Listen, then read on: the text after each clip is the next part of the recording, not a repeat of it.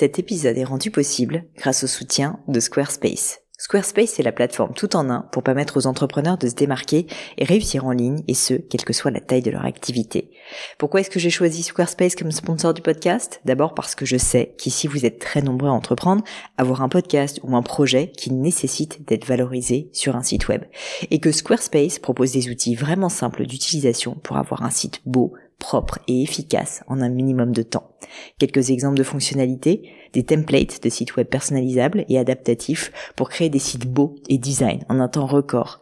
L'outil email, le nerf de la guerre pour développer votre activité et communiquer avec vos clients. Ou encore leur outil SEO intégré pour émerger sur Google sans être un produit métier. Alors si vous voulez donner à votre business toutes les chances de se développer, je ne peux que vous recommander d'aller sur le site squarespace.com. En plus, Squarespace vous offre moins 10% sur votre première commande de site web ou de domaine avec le code Pauline.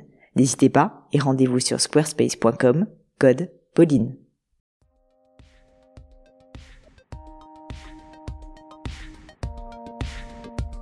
Hello à tous, ici Pauline Legno et bienvenue dans un nouvel épisode du Gratin. Qu'est-ce que le Gratin? Eh bien, Ce sont des conversations avec des personnalités qui sont parmi les meilleures au monde dans leur domaine. Que ce soit en kickboxing, neurosciences, tatouage, pâtisserie, j'ai eu aussi des CEO de boîtes du CAC 40 ou des fondateurs de start-up d'ailleurs, des ultramarathoniens, des cyclistes, des artistes aussi. Bref, au final, j'interviewe des personnalités qui ont un parcours exceptionnel pour comprendre leur cheminement et ce qui a fait la différence pour eux. Mon but, c'est de vous aider via ces mentors virtuels dans votre développement personnel et professionnel à devenir la meilleure version de vous-même. Aujourd'hui, j'accueille sur le gratin Stan Leloup, que vous connaissez certainement comme le fondateur de la chaîne Marketing Mania. Et vous pourrez le retrouver donc sur sa chaîne YouTube, Marketing Mania, mais n'hésitez pas aussi à lui faire un petit salut sur LinkedIn où il est très actif, à Stan Leloup tout simplement. Alors comment vous décrire Marketing Mania. Évidemment, c'est une chaîne YouTube, mais pas du tout que ça. C'est vraiment un écosystème, une entreprise de services avec une mission. Vous aider à vendre sur le web. Que ce soit via sa chaîne YouTube, donc, avec parfois des, des millions de vues, avec son podcast éponyme, ses formations ou encore ses mailings. Pourtant, Stan n'a jamais terminé son école de commerce et s'est affranchi des conventions en partant vivre une vie de nomade digital, ces fameux entrepreneurs qui adoptent un mode de vie dans lequel ils travaillent à distance grâce à un métier qui nécessite uniquement un ordinateur, une connexion Wi-Fi et une bonne dose de débrouillardise et d'intelligence, exactement comme Stan. Je savais pas exactement à quoi m'attendre en discutant avec lui, si on allait uniquement parler de web marketing, rentrer dans le dur, dans le détail justement du marketing ou de comment performer sur YouTube. Et eh ben, je peux vous dire que j'ai pas du tout été déçu. Parce que malgré nos différences de vie, d'âge, de sexe, j'ai senti très, très nombreux centres d'intérêt communs. Et ça nous a emmenés dans plein de directions assez loufoques, mais toujours très sympa, j'adore ça. Par exemple, comment et pourquoi il avait décidé de tout quitter et travailler à distance en habitant en Thaïlande, comment vendre lorsqu'on est de naturel réservé et introverti, finalement on s'est retrouvé là-dessus? En quoi le marketing est une science de psychologie humaine, beaucoup plus qu'une tactique? Pourquoi il a dû trouver sa voie, son propre style pour réussir? On a parlé aussi de la crainte de vulgariser ses contenus pour avoir une cible plus large, ou encore de comment concrètement on vit lorsque l'on est nomade digital. On a bien sûr également évoqué son nouveau livre, Votre Empire dans un sac à dos, c'est le titre, que je vous invite à découvrir, bien sûr à lire, et qui n'était pas encore paru lorsqu'on a enregistré l'épisode. C'est désormais chose faite. Mais je ne vous en dis pas plus et laisse place à ma conversation avec Stan Leloup. Salut Stan, bienvenue sur Le Gratin. Merci Pauline de m'accueillir. Bah écoute, ça me fait très plaisir. C'est moindre des choses parce que tu m'as fait le grand honneur en plus de, de m'avoir sur, sur, Marketing Mania. Donc euh, c'était bien normal. Et puis on a plein de trucs dont je veux parler, ton livre, la vie de nomade digitale. Enfin, il y a plein d'actu en plus. Donc euh, c'est très très cool que tu aies pris le temps. T'es, t'es où là physiquement? Je suis à Bangkok. Très bien. Eh ben écoute, euh, ça me fait plaisir. Moi, je suis en Suisse, tu vois. Donc là, c'est vraiment la vie du nomade digital. et j'en profite justement. Euh, je voulais commencer par ça parce que euh, moi, j'ai tu sais créé une boîte et un peu à old school, c'est-à-dire là où j'habite, avec des gens tout de suite. Enfin, et j'ai pas changé de lieu de vie. Enfin, et en fait, je, trouve que ce concept de nomade digital est vraiment très intéressant. Donc toi, tu vis en Thaïlande, si je me trompe pas.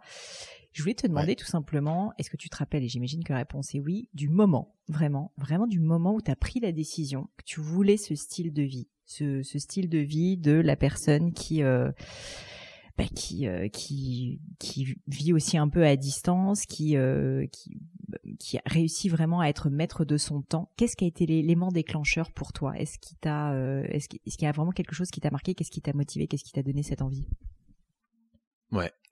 Euh, je me rappelle exactement de ce qui s'est passé. En fait, la première fois où j'ai pris conscience que ce truc-là était même possible, parce qu'en fait, quand tu quand as grandi, enfin surtout tu grandis aux années 90, c'est pas un truc qui existe, donc euh, tu pouvais même pas imaginer un jour que c'était quelque chose qui était possible. Moi, j'avais toujours eu envie de de vivre à l'étranger, de partager. Tu vois, c'était un peu une vision que j'avais, euh, et c'est une des raisons pour laquelle je suis allé dans une école de commerce. Mm. Mais j'imaginais que, en gros, j'avais rencontré un gars euh, qui était euh, dans la banque et du coup, il avait fait 5 ans ici, 5 ans là, tu vois, différentes filiales. C'était un peu l'idée que j'en avais ce qui est pas du tout la même chose que ce qu'on pourrait penser comme le nomadisme digital ou l'entrepreneuriat nomade. C'est un peu l'inverse puisque on t'envoie quelque part, t'es un peu coincé là-bas, quoi. Ouais. Que tu que tu sois content, que tu sois pas content. Ce qui est intéressant dans l'entrepreneuriat nomade, c'est d'avoir euh, un lieu où tu peux vivre, qui peut être choisi de manière indépendante de tes revenus. Et c'est un des grands intérêts d'habiter en Thaïlande. C'est-à-dire que s'il fallait habiter en Thaïlande et de travailler euh, dans un job qui est disponible en Thaïlande, il y en a. Hein. Bangkok, c'est une grande ville, il y a beaucoup d'expats, il y a des trucs, il y a des banques, il y a des machins. Mais ça limite quand même pas mal tes, tes possibilités de ce que tu peux faire et de là où tu peux vivre. Parce que pour le coup, tu vois, vivre à Bangkok, c'est déjà une chose. Si tu veux aller vivre euh, euh, dans la Pampa quelque part, euh, je sais pas, tu as envie d'avoir un ranch en Argentine, etc. Bah, là, tu vois, ça en limite encore plus tes possibilités. Donc, pour, te pour te raconter la fois où moi j'ai pris conscience que c'était un truc qui était possible, en fait, je suivais un gars, c'était un blogueur américain qui s'appelle Mark Manson, mhm. qui est depuis devenu extrêmement connu parce qu'il a, il a écrit des années après l'anecdote que je te raconte, un best-seller qui s'appelle en français L'art subtil de s'en foutre. C'est le livre, je crois, de non-fiction le plus vendu en 2017 sur tout Amazon.com. en gros, il a écrit un livre qui était énorme, euh, un best-seller euh, monumental. Mais avant ça, pendant des années, il était un blogueur et il parlait de sujets de développement personnel et aussi de séduction. Donc, il, faisait beaucoup de développement personnel pour les hommes.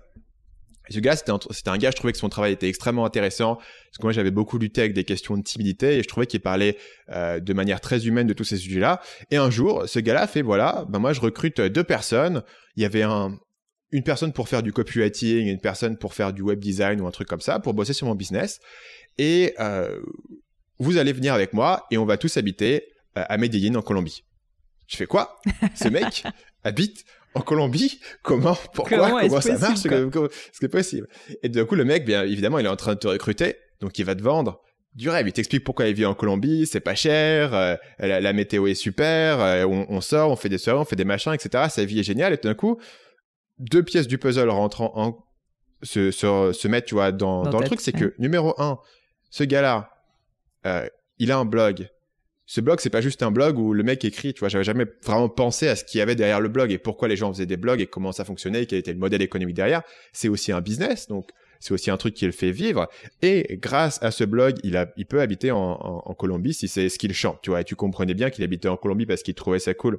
Et puis évidemment pour les Américains c'est assez cool l'Amérique du Sud euh, parce que ça a beaucoup des avantages de l'Asie sans avoir euh, des décalages horaires. Qui pour eux, le décalage horaire, euh, c'est un petit, une petite anecdote de ma digital, mais c'est très cool si tu travailles des gens en France. Si tu travailles avec des gens aux États-Unis, entre, entre l'Amérique et l'Asie, le décalage horaire est infernal. Tu peux jamais trouver des créneaux parce qu'on a 12 heures de décalage. Mm.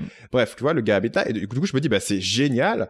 Je vais aller faire son stage. Et il s'avère que son stage, enfin, son, le, le job qu'il proposait ne collait pas du tout avec les, les créneaux de stage qu'on me donnait, ça veut dire que j'étais prêt, en gros, à quitter mon école. Ah ouais. Euh, parce que les créneaux ne collaient pas pour aller faire son truc en Colombie, tu vois. Ah ouais. Euh, il s'avère que euh, je n'ai pas du tout été pris à cette offre d'emploi. Euh, notamment parce que je pense que mon niveau d'anglais était, était pas hmm. à cette époque à un niveau qui était correct, mais j'avais été suffisamment euh, motivé dans ma proposition. Je lui ai fait une vidéo où j'ai essayé de me vendre, etc. Alors que lui, il demandait juste un CV. Enfin, j'avais fait un peu le truc classique du gars qui, qui veut candidater un job et qui va trop, euh, trop. Mais il s'avère que des années plus tard, je pense trois, quatre ans plus tard, je l'ai rencontré, je l'ai croisé justement à Bangkok à une conférence et j'avais été suffisamment, si tu veux, euh, euh, audacieux dans ma proposition pour que bon, j'ai pas du tout été euh, accepté, même pas pour un entretien, tu vois. en gros, j'ai fait, envoyez-moi votre histoire et j'ai été bloqué à la première étape. Mais des années plus tard, j'ai rencontré et souvenez d'un d'un random français qui lui envoyait des vidéos où il essayait de se vendre et qui avait l'air d'être le plus grand fan au monde, tu vois. Génial. Et ça, ça a mis une graine dans mon esprit, tu vois, de d'un truc qui était possible. Génial comme anecdote. Euh, mais alors, je comprends que ça te met la graine, Mais entre le moment, tu vois, où tu as la graine et le moment où tu te dis, OK, j'y vais, mais tu, tu devais être quand même terrorisé. Je sais pas quelle est ta relation avec euh, ta famille, tes parents, tes amis. Faire le choix quand même euh, de se barrer de France pour aller. Est-ce que tu peux m'expliquer comment ça s'est passé concrètement? Je comprends que tu as eu ce moment un peu déclic, mais à partir de là, comment tu dis ok, je vais quitter mon école de commerce et je vais, je vais vivre la vie du nomade digital quoi. Comment tu t'es organisé? Comment tu t'es formulé ça? Donc pour moi, la clé, si tu veux, ça a été de, jouer le flou et de me faufiler entre les trucs. Donc euh, la première fois où je suis allé en Asie, je suis allé en Asie de manière extrêmement légitime et sanctionnée euh, par l'autorité familiale parce qu'il s'avère que l'école de commerce que j'ai fait, qui s'appelle l'ESSEC, euh, avait ouvert un campus à Singapour. Donc tu pouvais aller à mmh. Singapour. Singapour qui est d'ailleurs un, excellent moyen de démarrer en Asie, puisque tu es en Asie, mais en même temps euh, c'est la Suisse. Enfin, tu disais que tu étais en Suisse, euh, Singapour, tu vois, tout est totalement clean, très facile, ça parle anglais, etc. Donc c'est très facile de, de, débarquer à Singapour. Et donc j'étais à Singapour pendant six mois en tant qu'étudiant. Et pendant que j'étais à Singapour, tous les gens qui étaient avec moi étaient toujours en week-end, à droite à gauche. Parce que Singapour a aussi ce grand avantage en Asie où tu peux voyager un petit peu partout. Donc ils étaient en Malaisie, ils étaient en Thaïlande.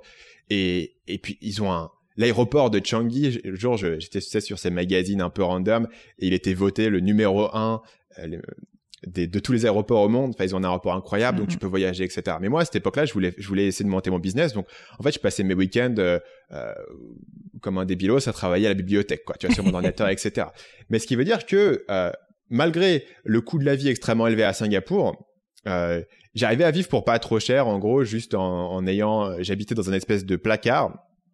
Euh, voilà, donc c'était un placard. Il y avait, il y avait un truc. Tu ouvrais la porte, tu pouvais être debout dans ta chambre et tu avais un lit, une place, tu vois. Et probablement, tu sais, la plus petite armoire que tu peux avoir chez Ikea, qui fait 50 cm de large. Donc c'est à peu près comme ça que je vivais et, euh, et, je, et, je, bouffais. Mais après, euh, tu vois, j'étais, c'était dans une maison euh, relativement cool, donc il y avait quand même des espaces communs. Tu vois, c'était une espèce de colloque, j'ai de la bibliothèque, etc. Je bossais. Mais du coup, bah, tout cet argent que je dépensais pas en faisant des petits week-ends, parce que mm. même si c'est pas très cher de prendre des billets dans l'avion en Asie, à chaque fois tu dépensais 150, 200 euros pour pour faire ton petit week-end, ah ce qui est génial. Tu vois, tu peux te dire d'un autre côté. 200 euros un week-end en, en Thaïlande, tu dis bah go, j'y vais tous les jours, tu vois. Donc je comprends bien pourquoi les gens le faisaient. Mais moi, je le faisais pas. Et du coup, bah, à la fin de six mois, j'avais, j'avais mis un petit peu d'argent de côté de, de, de, de, tout le, le budget que j'avais pas dépensé. Mm. Et donc, c'est là où j'ai fait, en fait, mon, ma, ma première, mon premier acte de disparition parce que, en gros, au bout de six mois, bah, t'es, voilà, t'as fini, donc faut que tu ailles faire autre chose et tu vas faire un stage pendant six mois. Ouais.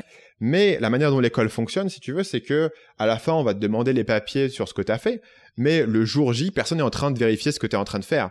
Donc en fait, si au lieu de faire tes six mois de stage, tu décides par exemple, par euh, de exemple. prendre un billet aller simple pour aller à Bali euh, pendant, euh, il me semble que Bali c'est 45 jours, euh, pour aller à Bali pendant, 45 jours et que quand ton visa à Bali de 45 jours se termine, euh, tu décides de prendre un billet aller simple pour aller à Chiang Mai en Thaïlande et aller rencontrer des entrepreneurs et discuter avec des gens, eh bien personne s'en apercevra. Et tant que tu as quelques centaines d'euros dans ton compte et que encore une fois tu es prêt à vivre dans le Airbnb le moins cher de Bali et c'était une maison c'était un couple entre une Allemande et un Indonésien qui habitait à, Bali et, ils louaient en gros leur grenier. C'était pas trop mal. Ils mhm. avaient un grenier, tu le louais, tu pouvais habiter là. Je pense que ça devait coûter, euh, je sais plus, 15-20 euros par jour. C'était pas très cher. C'était pas très grand, mais tu vois, tu t'en fous, t'es à, à Bali, tu vois. Et tu bosses dans tes cafés, t'essayes de rencontrer des entrepreneurs, etc. Et un truc incroyable que tu découvres, c'est que autant si t'es à Paris, rencontrer des entrepreneurs euh, un peu un peu connus, si toi t'es un un nobody complet et que tu aucun réseau, etc., bah, c'est pas, c'est pas facile. Mais si tu débarques en Asie, euh, les gens sont assez open pour te rencontrer parce qu'en fait, bah, il n'y a pas tant de gens que ça dans ces communautés. Ils ont des meet qui sont assez ouverts où les gens sont là. Ils sont pas submergés de wannabe et de, et de gens qui débutent. Et en mhm. fait, ils sont vachement accueillants pour les débutants. Et moi, c'est un truc que j'ai découvert quand j'y suis allé pour la première fois. Et voilà. Donc après, après ça, pendant un moment, je suis quand même rentré en France. J'avais pas encore totalement fait le switch, mais j'avais fait sur cette période quelque chose comme trois mois, en gros. Euh, Où tu avais testé la vie, aller rencontrer des entrepreneurs. ouais, d'entrepreneurs à distance, quoi. Ouais. Euh, ce que je trouve assez marrant dans ce que tu me racontes, c'est que j'ai entendu au moment que tu disais j'étais plutôt euh, timide et j'ai un peu lutté avec ça. Et d'ailleurs, c'est pour ça que tu avais commencé à regarder le blog de Mark Manson. Mais je t'avoue qu'en fait, ce que je trouve dingue, c'est à quel point euh, c'est, enfin, dans ma tête en tout cas, contradictoire avec justement le fait que t'oses aller parler à des entrepreneurs que tu connais pas, aller dans des meet-up, quand en plus tu es dans un pays hyper lointain comme et que tu parles pas, forcément encore à l'époque parfaitement anglais, comme Bali, tu vois, ou, ou comme la Thaïlande ça a été un sujet pour toi, ce... parce que je pense qu'il y a beaucoup d'entrepreneurs qui en réalité sont des introvertis. Moi, je considère qu'en fait, je suis plutôt une introvertie et pourtant j'ai un podcast, donc euh, les paradoxes, j'aime bien ça, tu vois. Mais, euh, je, trouvais que c'était intéressant d'en parler un petit peu et que tu me dises, toi, ça a été un sujet, ça a été un moyen pour toi aussi de sortir de ta timidité. Enfin, euh, comment tu as vécu justement ce, côté je, je suis pas à l'aise, mais j'ai envie de le faire et je vais me donner les moyens de le faire. Et puis comment tu as fait quoi concrètement pour te botter les fesses? Je pense qu'un grand aspect de ça que j'ai réalisé euh, relativement sur le tard, c'est qu'en fait, il y a des choses qui sont beaucoup plus faciles pour moi de parler que d'autres. Donc, par exemple, euh, enfin, les gens qui écoutent ce podcast peuvent s'en rendre compte, ou les gens qui ont déjà écouté mes autres podcasts ou ma chaîne YouTube, euh, tous ces sujets de business où je suis vachement curieux, où je suis vachement intéressé, c'est assez facile pour moi d'en parler, d'avoir des conversations là-dessus. Là où euh, tu me mets dans une salle et il faut parler un petit peu de tout et de rien, de la météo, du mm. dernier match de foot, de la politique, je suis un peu paumé. Euh, ne serait-ce parce que c'est des sujets que que je suis pas trop. Tu vois, je suis assez euh, minimaliste dans ma consommation de, de, certains médias et donc du coup je suis pas forcément tu vois oui. je suis pas forcément toujours même encore aujourd'hui à l'aise pour avoir des conversations random sur différents sujets etc par contre tu me mets sur certains sujets et, et je peux être euh, voilà je, je, suis capable de poser des questions et d'avoir une curiosité etc donc je pense que euh, dans le milieu de l'entrepreneuriat tu as toujours cette, cette euh, en gros ce truc sur lequel tu peux te raccrocher qui est de dire bah ok cette personne je vais lui poser des questions sur son business il va me raconter son business et je vais essayer de comprendre ce que ce qu'il fait, ce qu'il est en train de me raconter. Parce que l'astuce ici, c'est que les gens adorent en fait raconter leur vie et raconter leurs problèmes et de parler de ce qu'ils font et de leurs histoires, etc. C'est aussi le, si tu veux, c'est la grande astuce que toi et moi on peut utiliser quand quand on fait un podcast, c'est que les gens adorent raconter ça. C'est aussi l'astuce que tu peux utiliser quand tu es marketeur et que tu fais de la recherche de marché, que tu veux comprendre les problèmes des gens et tu découvres qu'ils sont relativement euh, ouverts à te parler, même si tu es un inconnu, parce qu'ils aiment bien raconter leurs histoires. Et donc ça, c'est pour moi un grand, un grand truc qui m'aide. Tu vois, je sais pas si les gens que je rencontre dans une conférence se souviendront de moi comme étant la personne, tu vois, la, plus charismatique avec qui ils ont une connexion instantanée. Mais généralement, ils se souviendront de, au moins de quelqu'un euh, qui leur a posé des questions pertinentes et, mmh. qui, et qui raconte des trucs intéressants sur ce que lui-même était en train de faire. Et du coup, ça, c'était, c'était un grand truc sur lequel je pouvais me raccrocher euh, pour le faire. Après, je t'avouerai que j'ai toujours, j'ai toujours eu pas mal d'anxiété par rapport à ça, tu vois, quoi qu'il arrive, pour aller parler aux gens et, euh, et, me retrouver dans ces situations. Mais avec la pratique, ça s'est un petit peu diminué. Et justement, j'avais cet élément, tu vois, de, de ces sujets de business où je savais que je pouvais être pertinent, je savais que je pouvais poser des questions euh, qui, qui étaient différents pour moi de te retrouver dans une soirée et d'un coup avec quoi tu parles tu vois tu parles de quoi aux gens si t'as pas de, de points communs qui sont évidents et moi j'avais toujours eu des intérêts qui étaient un petit peu en dehors de la norme. Donc pour les gens qui s'intéressaient au même truc que moi, j'arrivais bien à leur parler. Mais pour les gens qui s'intéressaient absolument pas, tu vois, c'était pas si facile que ça pour moi de créer une connexion. Alors qu'en fait, tu découvres qu'un entrepreneur, tu lui parles son truc, tout d'un coup, ses yeux s'allument et tu as un peu une, euh, une porte d'entrée. Tu vois, tes 15 premières minutes de conversation qui sont un peu faciles. Et même si toi-même, t'es pas au même niveau que lui, tu peux toujours poser des questions. Bien sûr. Mm, ouais, je pense que tu as. Enfin, la réponse à beaucoup de choses dans la timidité, en fait, c'est de évidemment pas se dire qu'il faut parler de soi, c'est poser des questions, quoi, et être sincèrement intéressé aussi parce que bah, parce que juste le sujet de discussion t'intéresse. Et effectivement, le small talk pour les introvertis, c'est, je pense, la galère la, la plus totale. Donc à éviter, mais c'est pas grave. Je pense qu'il faut juste euh, partir direct sur des sujets euh, qui t'intéressent vraiment au plus profond, quoi. Bah écoute, merci pour ça. Si je reviens quand même à la vie de nomade digital, parce que ça m'intéresse euh, au sens où bah, je connais pas de nomade digital à part toi, euh, même si le mot est peut-être un peu galvaudé.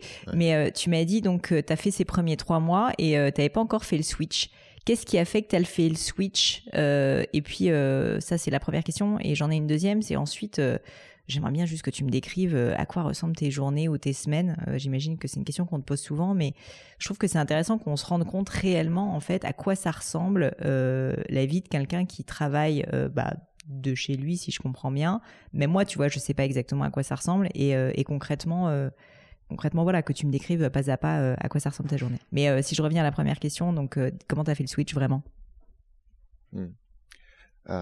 Donc en gros, j'avais fait cette première expérience et j'avais rencontré tous ces entrepreneurs à, Bali et à Chiang Mai.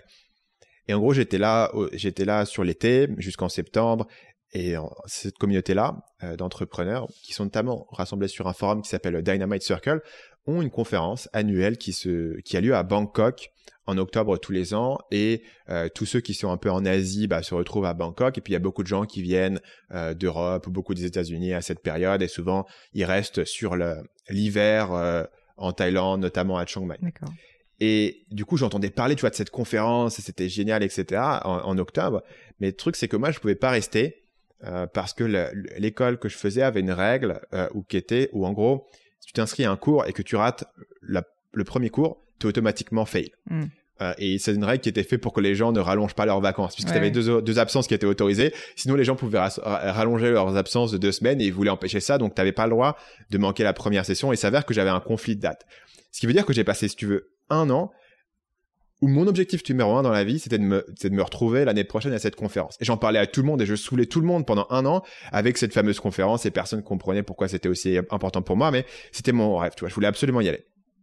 Et donc, euh, je me suis arrangé sur cette année-là pour commencer à gagner suffisamment d'argent euh, en faisant différents projets sur le web pour pouvoir euh, déménager euh, au Vietnam euh, et me dire ok en gros ce que j'ai dit c'est je vais y passer euh, six mois euh, voilà je vais faire des trucs etc et puis ça me permettra d'aller à Bangkok et de faire la conférence et je vais faire ça donc j'ai fait six mois au, Vietnam mais théoriquement ensuite j'étais censé retourner en cours etc mm. mais nouvelle arnaque il s'avère que mon école avait un programme d'échange et que parmi les endroits où tu pouvais aller, c'était Barcelone. Et je savais que cette comité d'entrepreneurs, un endroit où ils aimaient bien aller, c'était Barcelone. Et double coup de chance, là pour le coup un vrai coup de chance. Au moment où je commence à me renseigner là-dessus que peut-être que je pourrais aller à Barcelone et en gros continuer le nomadisme digital tout en entre guillemets faisant semblant de continuer mes études, de continuer à valider des UV, etc. J'avais rencontré un gars qui, euh, et c'était un Américain, qui était un gars qui faisait des maisons d'entrepreneurs et donc il faisait une espèce de colloque avec, je crois qu'on était sept, euh, à Barcelone. Donc il y avait deux apparts, il y en avait un avec quatre personnes, un avec trois personnes qui étaient l'un au-dessus de l'autre à Barcelone. Et il louait ça pendant trois mois et il faisait bah venez habiter avec moi dans la coloc et on va se faire un Skype et si vous êtes cool, vous pouvez venir habiter avec moi et puis on va se faire des masterminds. Tu vois, il avait tout un format euh, de mhm. mastermind sur trois mois qu'on allait faire ensemble. Donc il s'avère que tu vois, tout d'un coup, j'avais retrouvé ces deux pièces du puzzle qui me permettaient, grosso modo, de récupérer six mois où je peux aller faire mon truc à Barcelone, tout en en ayant la couverture de me dire voilà je suis en échange et je fais mes trucs etc donc si tu veux pendant un bon moment j'ai joué quand même vraiment la, la, la limite entre les deux où, où techniquement j'avais encore une porte de sortie qui était de me dire bah je peux rentrer totalement dans les cases et en théorie finir l'école et avoir mon diplôme même si dans ma tête ce que je voulais faire c'était le business en ligne et continuer sur cette voie. Et puis à cette époque-là je gagnais pas énormément d'argent mais je gagnais suffisamment d'argent pour pour survivre que ce soit au Vietnam ou à Barcelone. Donc j'ai fait ça à Barcelone. Et puis après ça tu vois je suis jamais vraiment revenu si tu veux. Parce qu'après ça rentrer à Sergi euh, et faire des cours à Sergi c'était un peu compliqué tu vois. surtout que j'avais aucune envie d'habiter à Sergi donc ça voulait dire que tu te faisais euh, une heure et demie de métro sur le RER A pour y aller. Donc après ça je suis jamais vraiment rentré ce qui a fait que à un moment donné j'ai décidé que voilà que le diplôme il allait pas il allait pas se finir tout seul non plus et qu'il fallait que j'arrête. Mais pendant un long moment si tu veux j'ai pu j'ai pu ouais tu pouvais euh, tu avais un backup Ouais, essentiellement limiter mon risque. Tu vois, c'est la mhm. manière dont je pensais. C'est-à-dire que je savais exactement ce que je voulais faire et que c'était ça, mais que tant que j'étais pas forcé, tant que j'étais pas au pied du mur, à forcer à faire un choix, mhm. je me suis dit, bah, je vais continuer à, jouer un petit peu les, deux côtés. Et, et, au moins, tu vois, tu as parlé de, la famille et je pense que notamment pour les questions d'études, la famille, c'est un, un, élément qui est important. Et c'est compliqué quand t'as pas de preuves concrètes que ce que tu fais va marcher, quand tu, tu le sais parce que tu as rencontré des gars euh, en Thaïlande et t'as écouté des podcasts, ta famille elle me dit mais qu'est-ce que tu racontes, tu vois, et d'une manière très légitime, c'est-à-dire qu'ils s'inquiètent pour toi, ils veulent que que tu réussisses, euh, ils ont l'impression que tu es en train de gâcher ta vie si tu tu quittes ce truc-là. Et donc c'est pour ça que voilà, j'ai essayé de d'équilibrer les deux jusqu'au jour où en gros euh, on m'a envoyé une lettre en disant voilà la réalité te rattrape. Il faut il faut faire ça, euh, il faut avoir tel UV, tel UV, telle expérience pro, telle euh, expérience internationale, ou alors vous n'allez pas valider. Et une des grandes ironies, c'est que les, en fait, j'avais quasiment assez de cours pour euh, valider, mais ce qui me manquait, c'était notamment l'expérience internationale, parce que évidemment, ce qui, ce qui apporte pour eux, c'est pas que tu as été trois mois à Bali faire le bosser dans des cafés et rencontrer des gens, tu vois. C'est que t'aies fait un stage ou que t'aies un, ou que t'aies fait un échange avec un papier qui est validé, etc. Mm-hmm. Et ce qui s'avère que j'avais pas assez de, j'avais pas assez de trucs. Donc, le choix, c'était de me dire, OK, je mets mon business en pause et mettre mon projet en pause pour aller euh, faire un stage et pour vraiment blinder mon truc et puis avoir mon, mon master. Ou alors, je me dis, bah, je suis allé assez loin à ce stade pour me dire que de toute manière, je vais pas revenir en arrière. Je vais continuer dans la direction que je fais. Et du coup, bah, je fais la croix sur le fait de, de valider, en fait, mhm. ce master à la fin des cinq ans. Bah, écoute, je te remercie. Je trouve ça hyper intéressant parce qu'en fait, euh, j'ai, je, je, je savais pas euh, si euh, tu avais fait justement un switch euh, genre grand saut, ok c'est bon, j'ai pris ma décision, j'ai eu un déclic, je me barre et je laisse tout derrière moi, ce qui est assez flippant comme décision, ou si tu avais eu, entre guillemets, l'intelligence, je sais pas si c'est intelligent ou pas, mais je veux dire, tu avais voulu limiter ton risque et que ça avait été assez rationnel. Et en fait, je trouve que c'est vachement comparable à ce qui peut arriver quand on crée sa boîte, même quand on est dans le pays où on vit depuis toujours, tu vois ou toutes les grandes décisions de vie où finalement euh, t'es pas obligé. Enfin, souvent je trouve que les gens ils se disent quand je prends une décision c'est un peu euh, blanc ou noir, euh, j'y vais ou j'y vais pas. Mm. Mais en fait, tu peux quand même organiser organiser ta vie et ta décision pour, comme tu le disais très justement, limiter tes risques quoi. Et je trouve ça hyper intéressant. Et c'est et c'est l'idée que les gens peuvent avoir qui est de si je veux monter ma boîte, faut que je quitte mon job quoi. Ce qui pour moi est est, un, un non-sens absolu. parce que c'est mettre beaucoup trop euh, de pièces, c'est miser beaucoup trop sur un truc qui est pas encore prouvé. Il faudra au moins monter la boîte, voir si c'est prometteur, voir si ça fonctionne, euh, comprendre un petit peu les paramètres, tu vois, essayer de, de, tester un petit peu les idées, les projets, etc. Euh, le, le, soir et le week-end, voir si ça te plaît, euh, plutôt qu'essayer de se mettre une pression incroyable de dire il faut que je quitte tout euh, pour miser là-dessus. Sauf si tu vas vraiment lever de l'argent ou autre. Tu vois, parce que si tu lèves de l'argent, évidemment, mm. ton investisseur va se dire qu'est-ce, que tu... qu'est-ce que tu fais dans ton CD qu'est-ce que tu... Ouais, mais tu vois, justement, c'est un vrai sujet. Enfin, je sais que on va parler de ton livre aussi. Tu parles un petit peu justement du côté startup, levée de fonds et tout. Moi, je peux en parler parce qu'on a levé des fonds avec ma boîte. Mais je me rends compte qu'il y a finalement, il y a certaines choses quand même qui sont pas très saines dans, dans ce type de schéma où euh, bah, ça te force à faire un pari sur quelque chose qui est absolument pas prouvé, alors qui est prouvé juste parce que des investisseurs euh, acceptent de donner l'argent. Ils ont de l'expérience certes, mais enfin, il y a quand même tellement de facteurs aléatoires. Euh, tu sais pas du tout si ça va marcher. Et preuve en est. Euh, si tu regardes le milieu des VC, donc du, capital risque, il y a quand même 9 boîtes sur 10 qui se plantent après avoir fait des levées de fonds. Donc, donc je trouve que ça dérègle un petit peu aussi, si tu veux, la, la notion de prise de risque. Est-ce que les gens peuvent faire ou pas. Et moi, je suis plutôt pas quelqu'un d'averse au risque et j'ai l'impression que tu l'es pas non plus. Mais ne pas être averse au risque ne veut pas dire aussi que tu es obligé de faire n'importe quoi et, euh, et après moi le déluge, tu vois tout balancer euh, quand tu prends une décision. Tu peux quand même essayer de limiter ton risque un maximum. Enfin, en tout cas, d'en avoir conscience. Moi, j'ai ce grand concept et qui est d'ailleurs lié au nomadisme digital. D'ailleurs, quand je dis j'ai ce grand concept, c'est pas moi qui l'ai inventé, mais c'est en gros la piste de décollage. C'est combien de temps est-ce que tu as euh, pour faire décoller ton projet avant essentiellement d'être à court d'argent? Donc les deux facteurs qui sont là, c'est numéro un, euh, combien d'argent tu as au départ, donc si tu as levé de l'argent ou si tu as des économies. Et le numéro deux, c'est euh, bah, combien d'argent est-ce que tu dépenses. Donc mm. évidemment là, euh, tout le côté Asie, Vietnam, etc. entre en jeu sur le fait de limiter tes dépenses, limiter ton burn, donc pouvoir mm. durer plus longtemps sur sur une même un même argent.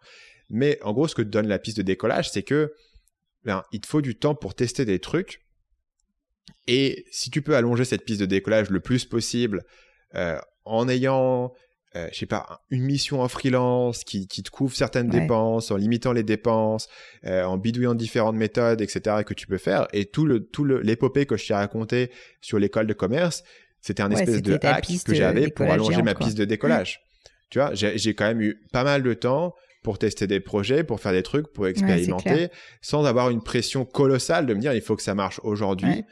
Euh, et ça, ça, ça a vraiment joué un rôle. Et je pense que c'est une bonne manière d'y réfléchir, de dire, OK, euh, la tolérance au risque, c'est très bien. Mais d'abord, personne te dit que pour être entrepreneur, il faut euh, miser tout sur, euh, tu vois, il faut aller à la roulette et miser tout sur un truc. Mm. Personne n'a jamais dit ça. Alors que tu sais bien que même les gens qui vont, voilà, qui vont faire du poker, etc., sont très calculateurs sur les risques. Et surtout que c'est naïf de penser que ta première idée ou ta, première conception que tu as eue assis dans ta chambre euh, à, rêver euh, et une idée de génie qui va marcher du premier coup et pap, pap, tu vas l'installer et ça va marcher, tu vois. C'est vraiment naïf de penser ça. Et du coup, il y a une humilité qui est de te dire, ok, comment est-ce que je me dégage cette piste de décollage pour tester des trucs? Comment est-ce que je l'allonge? Comment est-ce que je fais si ça marche pas du premier coup? Qu'est-ce que je vais faire ensuite? Comment est-ce que je réfléchis? À toute cette fameuse question qui revient souvent de à quel point il faut que je continue sur mon idée, à quel point il faut, il faut, il faut que j'abandonne espace à une autre idée, tu vois. Et tout ça, ça, ça revient en fait que t'es jamais à sûr à 100% de ce que tu es en train de faire et souvent tu es sûr à beaucoup beaucoup moins de, 50%. Et donc du coup, tu essayes de, mettre en place les choses où ben, si ça marche pas, il te restera encore des jetons à jouer. Euh, et tu pourras tester autre chose et pivoter sur autre chose. Écoute, euh, j'adore l'idée, j'adore l'idée et, ça me, enfin, c'est vraiment, ça m'évoque beaucoup de choses parce que moi j'ai beaucoup d'auditeurs parfois qui me disent ah euh, je vois telle et telle personne, parce qu'on se compare aussi beaucoup, ça a marché tellement vite. Mais en fait, ils se rendent pas compte à quel point, en fait, il y avait une piste de décollage. C'est pour ça j'adore l'idée qui était longue avant, qui est un peu un travail en sous-marin, où en fait, le moment où ils lancent vraiment leur activité officiellement, entre guillemets, bah, c'est après avoir passé quatre ans euh, sur la piste de décollage à galérer, à affiner le concept, à se planter, à pas savoir, à machin, un truc muche, tu vois. Enfin, moi, je le relate complètement, par exemple, avec mon expérience du podcast certes, euh, le gratin a décollé assez vite, mais en fait, euh, j'avais huit ans d'expérience de boîte derrière où j'en avais quand même chié pas mal. Et, c'est exactement ce que tu décris dans ton cas aussi, quoi. Carrément. Moi, je suis, moi, je suis un exemple parfait de ça parce qu'en fait, grosso modo, ce que les gens disent de moi parfois, c'est OK, Stan Lou, en gros, en 2017, il est sorti de nulle part. Et en gros, il a explosé, il a, il a fait la plus grosse chaîne marketing enfin, sur YouTube. Mm, mm. Et tu regardes effectivement les, les chiffres sur 2017, c'est assez hallucinant parce que euh, je passe de, alors je ne sais plus exactement en tête, mais l'ordre d'idée, c'est en gros de 5000 abonnés en janvier 2017. Et sur la fin de l'année, je suis à genre 95 000 abonnés, quelque chose comme ça. Donc en fait, les, les gens me voient exploser. Et évidemment, le moment où tous les gens me découvrent, c'est le moment où je commence à grossir. Mais les gens ont tendance à oublier que bah évidemment cette chaîne elle n'aurait pas été possible en jour 1 c'est-à-dire que c'est une chaîne qui fait des analyses marketing. Bah avant ça, il fallait que je développe des compétences de marketing. Donc, il fallait que je monte un certain nombre de projets. Il fallait que je fasse du consulting. Il fallait que je lise énormément de livres, etc. Et donc, tu peux tracer euh, l'origine de cette chaîne, non pas à fin 2016, mais bien à 2012. Et tout d'un coup, bah, effectivement, que ça a l'air de, de, partir d'une part parce que avant que je sois connu, j'étais pas connu, donc personne me connaissait, personne n'avait jamais entendu parler de moi. Et donc évidemment que le jour où tu entends parler de moi, c'est le jour où où j'ai où j'ai percé, tu vois. Mm-hmm. Mais euh, si je m'étais dit euh, directement, il faut il faut que que je trouve l'idée qui va vraiment exploser, euh, ça aurait été compliqué. Et bien sûr, en fait, euh, dans ma tête, je me disais ça. Dans ma tête, je me disais, bah je vais faire un truc, ça va marcher, ça va être génial. Mais hmm. après, ça marchait pas. Et je me dis, bah tiens, faut que je trouve un autre truc. Et ce truc-là, il va marcher, il va être génial. Et au bout de quelques temps, j'ai commencé à trouver des trucs qui commençaient de mieux en mieux à marcher et à pivoter euh, mon chemin. Par exemple, la chaîne YouTube, en fait, avant ça, j'avais le podcast Marketing Mania qui datait de, de presque ah, un an et demi avant la chaîne YouTube. Et sur le podcast, un, un des formats que j'avais fait qui avait plutôt bien marché, donc je faisais des interviews euh, sur un format similaire à ce qu'on est en train de faire. Euh, mais j'avais fait aussi quelques épisodes en solo. Et une de ces séries en solo, c'était une série euh, sur influence et manipulation, le livre de Robert Cialdini, qui parle des principes de psychologie sociale, notamment dans le cadre de la vente. Et en gros, c'est un livre qui date du début des années 80. Et je me dis, ça serait cool de faire une série de podcasts de six épisodes où à chaque fois, en 30 minutes, je prends un principe qui est donné dans le livre et j'explique comment l'appliquer sur le marketing web. Mm. Et ça, c'est un truc qui arrivait un an avant ma chaîne YouTube, mais j'avais des bons retours là-dessus. Les gens m'en parlaient, ils me disaient des bons trucs, et je me dis tiens, tu vois, tout, tout cet aspect de psychologie, ça intéresse les gens. Est-ce qu'il n'y aurait pas d'autres moyens de le faire? Et tu vois, ces différentes pièces du puzzle qui étaient cette idée-là sur la psychologie qui venait de mon podcast, euh, le fait que j'ai découvert euh, un gars qui marchait bien sur YouTube et qui est devenu un ami qui s'appelle Antoine Blanche Maison. Ouais.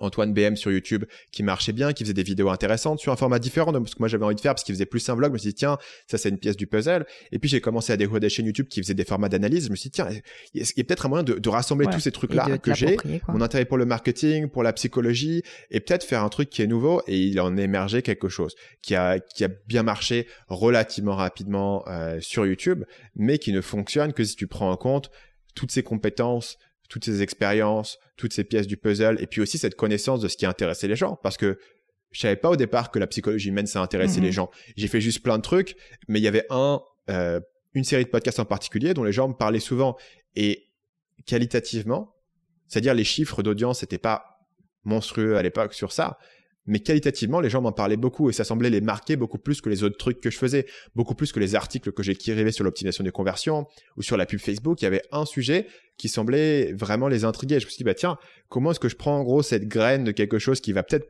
être pas trop mal et comment est-ce que je le décline ou comment est-ce que je le j'en fais une nouvelle version lui-même mm pour euh, voilà pour faire grossir en fait cette graine tu vois.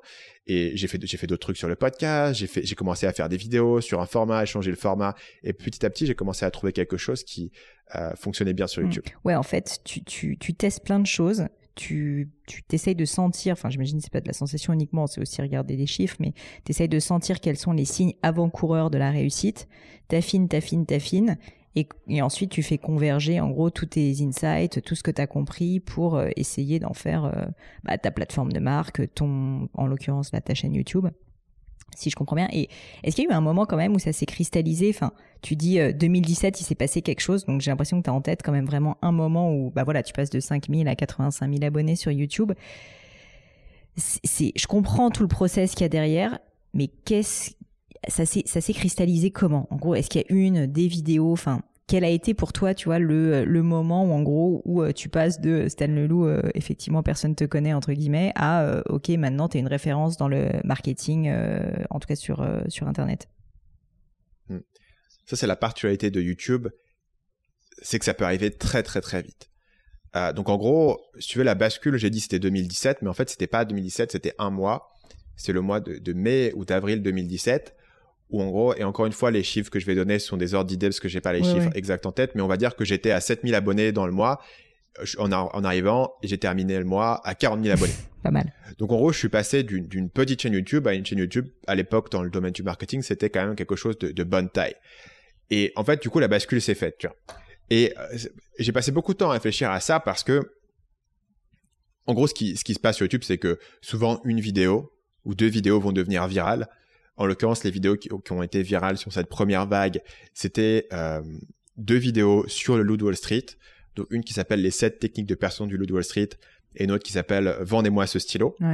Et ces vidéos ont commencé à devenir virales. Ce qui est intéressant, c'est qu'elles sont devenues virales du coup, voilà, en avril-mai 2017. Euh, c'est des vidéos qui avaient été publiées respectivement en août et septembre de l'année 2016. Donc, c'est des vidéos qui étaient assez anciennes. Ça qui est dingue. Et quand elles sont sorties, elles avaient fait quelque chose comme euh, mis entre 1000 et 2000 vues, grosso modo, c'est ce que je faisais à l'époque. J'avais un petit truc, voilà, j'avais une petite audience qui me suivait, qui aimait bien ce que je racontais, et, j'avais des bons retours, mais les chiffres étaient pas hallucinants, si tu veux.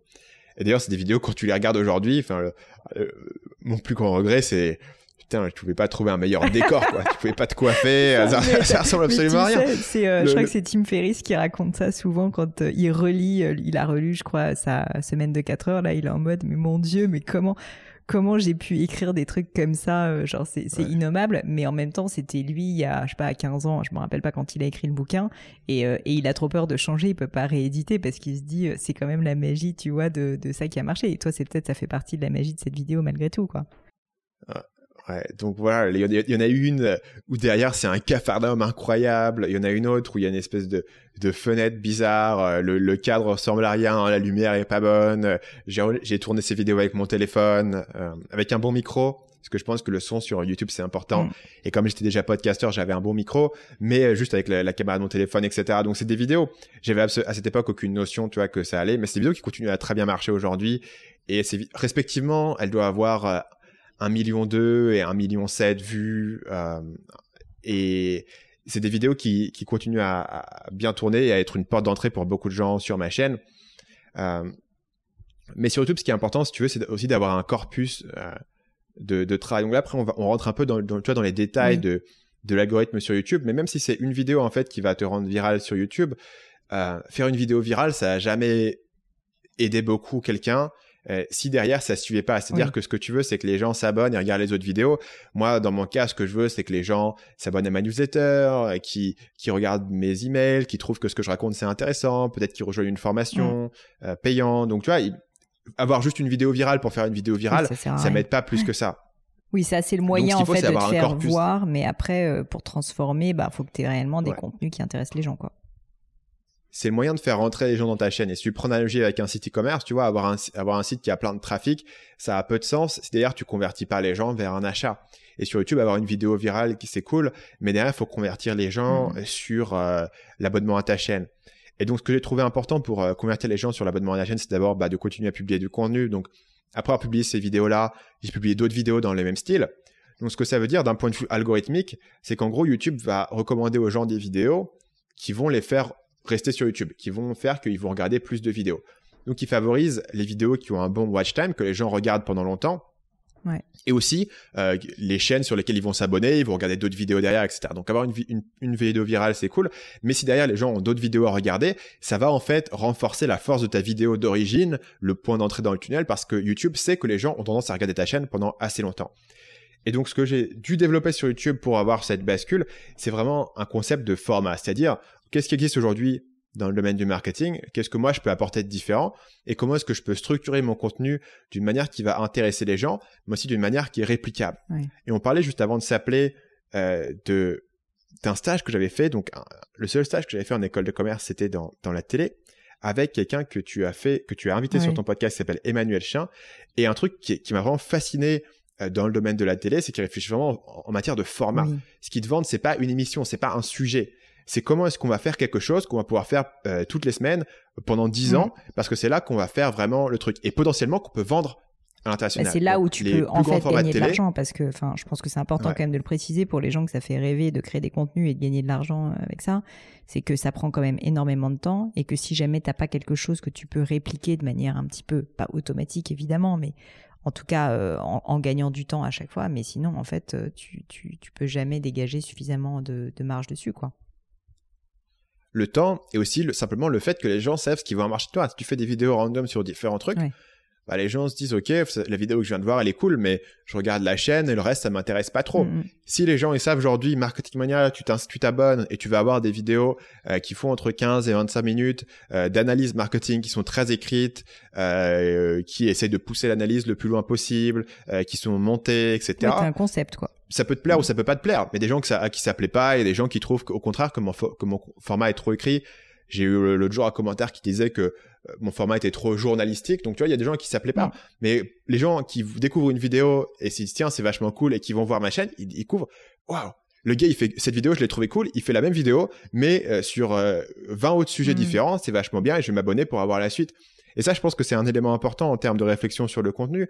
Mais ça revient à ce qu'on disait tout à l'heure. C'est-à-dire que ce format, je l'ai pas non plus découvert en me disant, tiens, j'ai une super idée, je vais faire ce type de vidéo c'était différentes graines qui se sont mm. combinées. Et puis après, tout simplement sur YouTube, si tu regardes dans mon archive, au départ, je faisais des vidéos qui n'étaient pas exactement celles-là. Il y avait quelques éléments qui étaient là, donc elles avaient toujours été écrites et montées.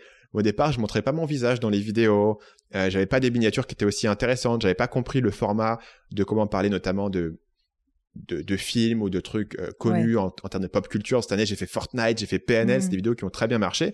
Et j'ai compris comment combiner en gros cette analyse marketing et ce que je faisais au départ, c'était d'analyser euh, mes pages de vente préférées, mais de gens que personne ne connaissait, tu vois. Donc c'était un peu sec d'analyser une page de vente parce que c'est de l'écrit, il y a juste des screenshots et t'as un peu du mal à illustrer ça. Donc tu vois, c'était ajuster grosso modo ce, truc-là au fil du temps jusqu'à trouver un format qui, qui fonctionnait. Et grosso modo, au moment où j'arrive à ces vidéos sur le Wall Street, mon format il est proche d'être mature. Pas encore tout à fait, mais il est proche de la maturité. Il n'a pas énormément changé depuis, un petit peu sur les détails, mais pas énormément. Et du coup, j'ai trouvé quelque chose que je peux ensuite répliquer. Et puis après ça, je me suis dit, ben tiens, il y a quoi comme autre film qui parle de business, puisque Loulou, les gens ont l'air d'aimer.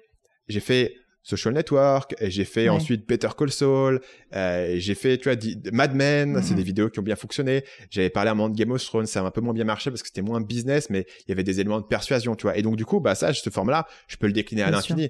Et aujourd'hui, je pense que je dois, avoir 80 euh, idées de vidéos différentes. Sachant que mon rythme de publication, ça va me prendre environ 10 ans de les faire.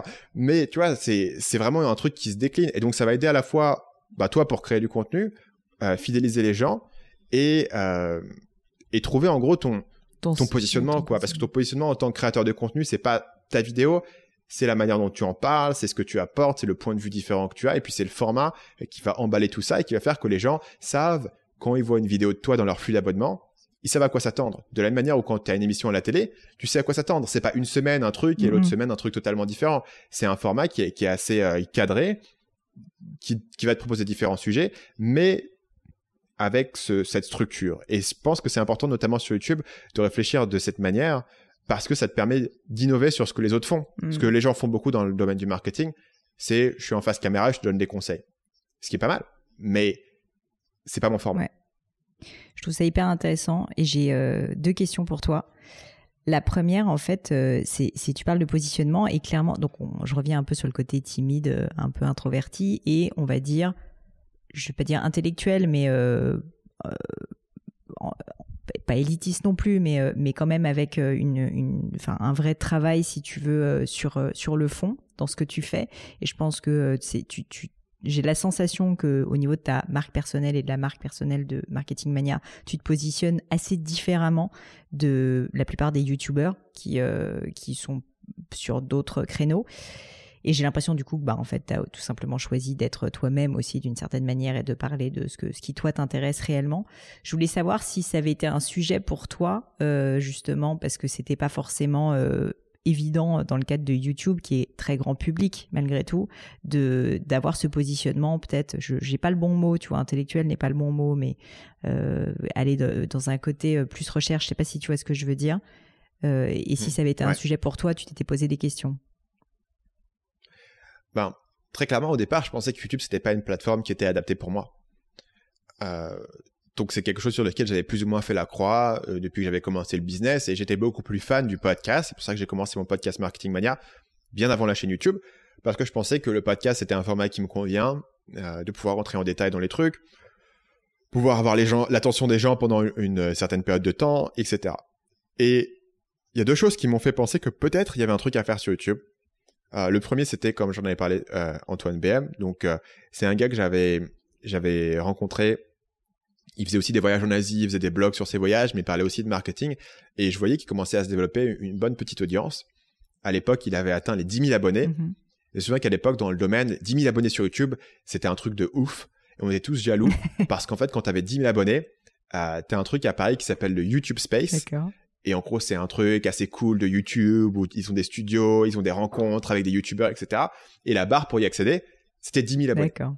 Il me semble qu'aujourd'hui, ils l'ont monté, c'est plus, mais à l'époque, c'était 10 000 abonnés. Donc, tu vois, c'était. Et du coup, je me dis, bah tiens, il y a quand même une audience sur le marketing dans ce domaine, même si lui, il fait un format de vlog qui est assez différent du mien.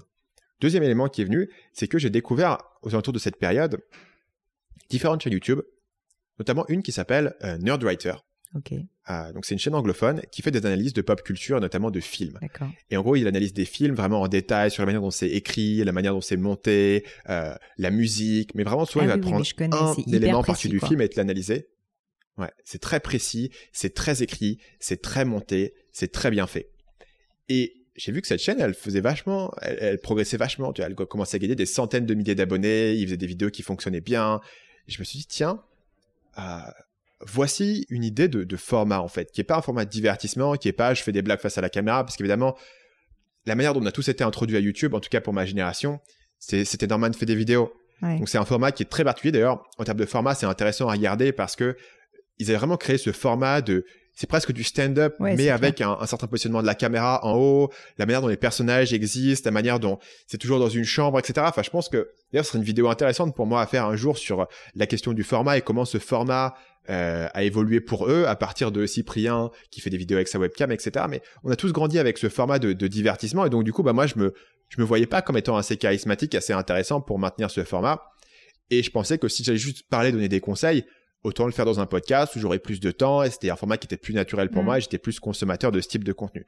Sauf le jour voilà, où j'ai découvert ce gars qui faisait des analyses ultra pointues sur, sur du cinéma et je me suis dit, j'apprends plein de trucs et même si moi-même je suis pas un créateur de cinéma, je trouve ça fa- fascinant Mm.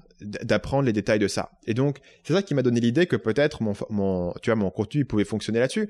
Mais dans ma tête, ce que j'allais faire, c'est que j'allais faire une chaîne, j'allais essayer de viser les 10 000 abonnés, j'allais faire un truc de niche pointu d'analyse marketing et vendre des trucs pointus sur l'optimisation des conversions et le copywriting. Ouais. Euh, j'étais pas du tout dans une idée à l'origine que ça allait être quelque chose de, de grand public et qui allait pouvoir intéresser un maximum de gens. J'étais dans l'idée de me dire, euh, peut-être que je peux faire un format un petit peu différent sur mon truc de niche et puis derrière aller vendre mes, mes formations et, et, faire mon consulting, etc.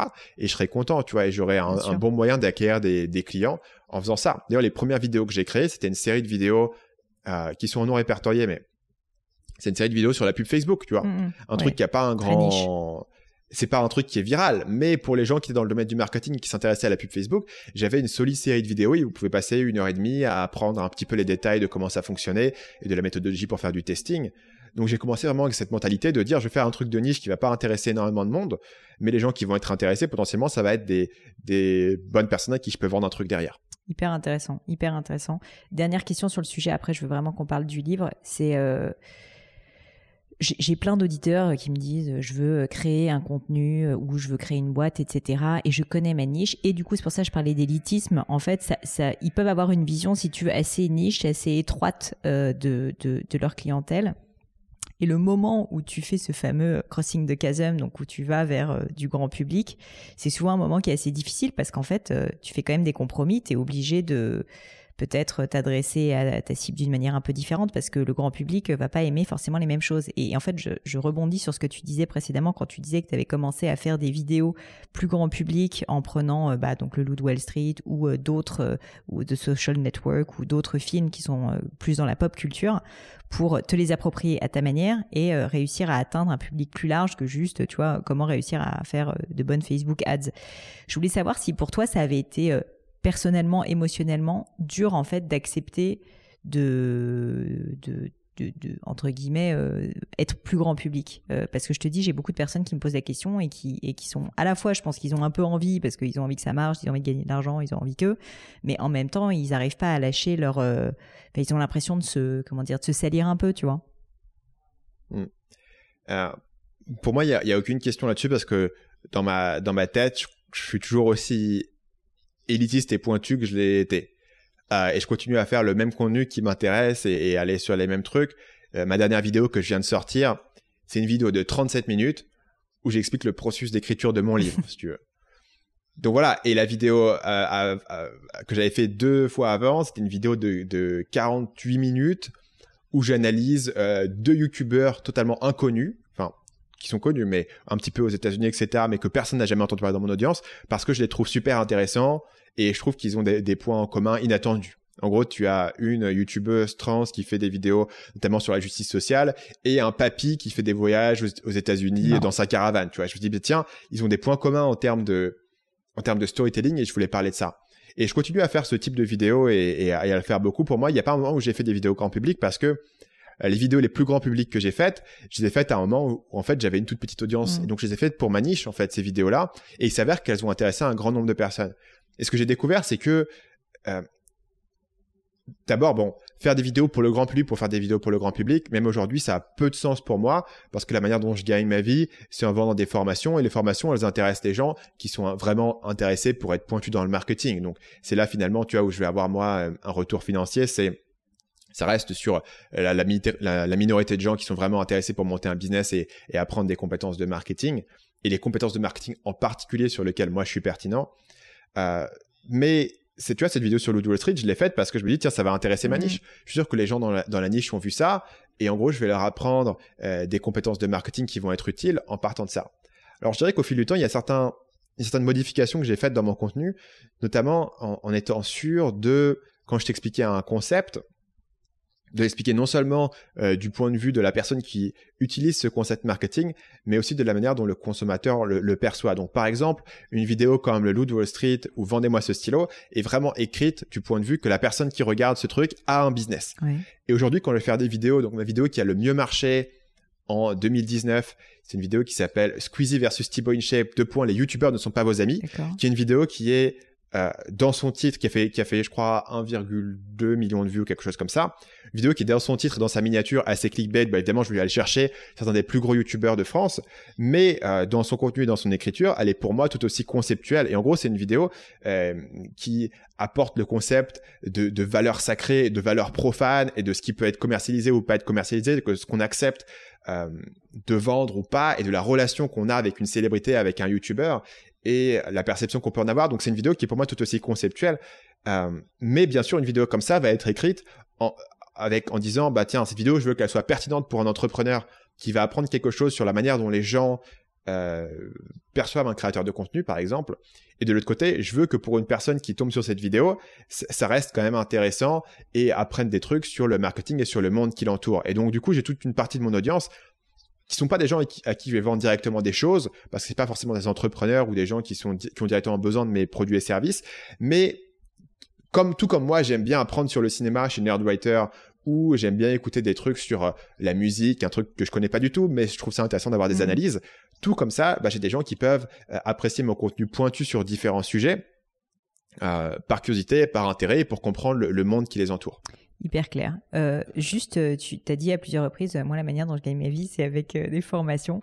Et, et, je pense que c'est important quand même de d'expliquer un peu ton business model et de façon générale le business model du nomadisme digital, même s'il prend plein de formes. Si si tu peux m'expliquer, bah, du coup concrètement aujourd'hui comment tu gagnes ta vie, c'est via de la pub, c'est via du conseil extérieur, c'est via des conférences, c'est bah, c'est via ces fameux webinars, ces formations. Mm. comment ça se passe? Donc aujourd'hui, la manière dont ça fonctionne sur Marketing Mania, c'est que les gens me découvrent sur YouTube, vont s'abonner, vont avoir différents contenus gratuits, des emails, etc.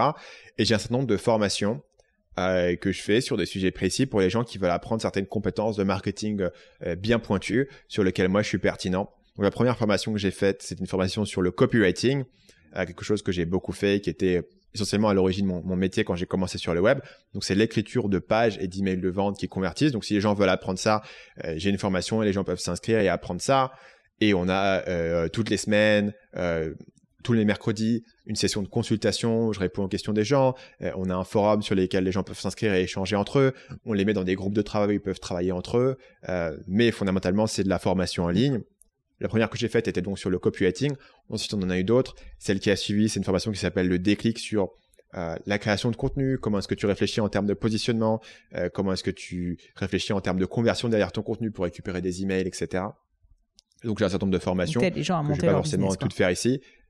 Voilà, pour aider les gens à monter leur business, ou alors euh, j'ai une formation sur la productivité qui aide aussi les gens, tu vois, qui sont déjà entrepreneurs. Euh, j'ai une formation sur les freelances qui aide beaucoup les freelances qui sont déjà en activité, euh, mais qui se reposent beaucoup sur le bouche à oreille pour récupérer leurs clients et qui semble que c'est pas très sécurisant et qui aimeraient comprendre ces concepts de marketing en termes de contenu, en termes de conversion, en termes de vente, mais aussi en termes de proposition commerciale, en termes de prospection, par exemple sur LinkedIn, et qui aimeraient comprendre tout ça. Donc en haut, sur ces compétences marketing-là, on a, on a des formations. Donc c'est une grosse partie de formation en ligne avec une communauté qu'on a dans laquelle on a vraiment qu'on a vraiment beaucoup poussé, qu'on a vraiment beaucoup monté. En gros, depuis 2018, euh, on a beaucoup misé sur la communauté, euh, les questions-réponses pour les gens, etc. Mais voilà, c'est comme ça que ça mmh. fonctionne. Donc c'est dans la continuité en fait du contenu qu'on a euh, en public sur YouTube. Si quelqu'un veut un contenu plus précis, que les gens peuvent acheter. S'il veut un contenu plus précis, vraiment actionnable, ben en gros, il, bon, il, il prend l'information quoi. Ça marche super clair. Ok, bah écoute, euh, maintenant si ça te va, je voulais justement parler de ce livre. Alors eh, pourquoi avoir écrit ce livre? Ou en plus après tu nous fais une vidéo de 37-38 minutes pour nous parler du processus galère pas possible. Qu'est-ce qui qu'est-ce t'a donné l'envie de passer justement du dans le dur quoi, de passer dans le dur au sens euh, sur le physique euh, et d'écrire ce livre? J'ai toujours eu ce rêve d'écrire un livre. Depuis que j'étais tout petit, quand j'étais tout petit, ce que je voulais faire, c'était être écrivain. Alors, je voulais surtout à l'époque écrire des romans d'heroic fantasy. je pense que tu m'avais dit que j'allais écrire un livre sur le business, j'aurais été déçu. mais, euh, mais à l'époque, je faisais des romans d'heroic fantasy. En fait, je me lançais dans des trucs improbables parce que, évidemment, mes, mes modèles, c'était euh, Harry Potter, c'était des trucs comme ça, tu vois. Donc, j'essayais mm. d'écrire des trucs en 8 tomes à chaque fois. Et, euh, et j'étais, bah, pour un gars de 13 ans, je faisais quand même pas mal d'efforts, etc. Et j'arrivais à écrire euh, à écrire quelques cinquantaines de pages, tu vois, une cinquantaine de pages, c'était pas mal, mais ça arrivait pas sur ma série planifiée de, de 8 tomes, donc c'était un peu compliqué. Mais c'était ma passion d'écrire et j'avais toujours voulu écrire un livre. Donc c'est quelque chose qui m'a jamais vraiment quitté. Après, il y a aussi la, la, compréhension quand, quand tu grandis que pour écrire un livre, il faut avoir quelque chose à dire. Et ce qui a changé sur les dernières années, je pense, c'est que euh, grâce à mon contenu, grâce à ma chaîne YouTube, grâce au podcast, j'ai commencé à raffiner, euh, en gros, ce qui intéressait les gens dans ce que je racontais et ce que j'avais ce que j'avais à dire qui était peut-être un petit peu différent. Parce que les livres sur l'entrepreneuriat, on a plein, et il y en a plein qui sont super bien, euh, la semaine de 4 heures, etc. Tu vois, donc ça a peu de sens de refaire des livres qui ont déjà été écrits, donc faut avoir un truc nouveau à dire. Et au départ, bah, j'avais pas grand chose de nouveau à dire, euh, ou en tout cas, j'étais pas clair sur ce qui était, donc je testais différentes choses. Ce qui est intéressant quand tu crées du contenu, c'est que tu as quand même une fréquence de création qui est intéressante et tu as un feedback qui est immédiat sur ce que les gens aiment et sur, sur ce que les gens n'aiment pas. Donc tu comprends ce que les gens aiment bien chez toi. Ce que les gens aiment bien chez moi, c'est globalement toute l'analyse psychologique. C'est le fait que je leur parle de concepts marketing en prenant des exemples qui sont pas aussi évidents que ça. Donc je peux prendre, je peux parler de, de concepts marketing en prenant des exemples comme le Street ou comme Better Call Saul.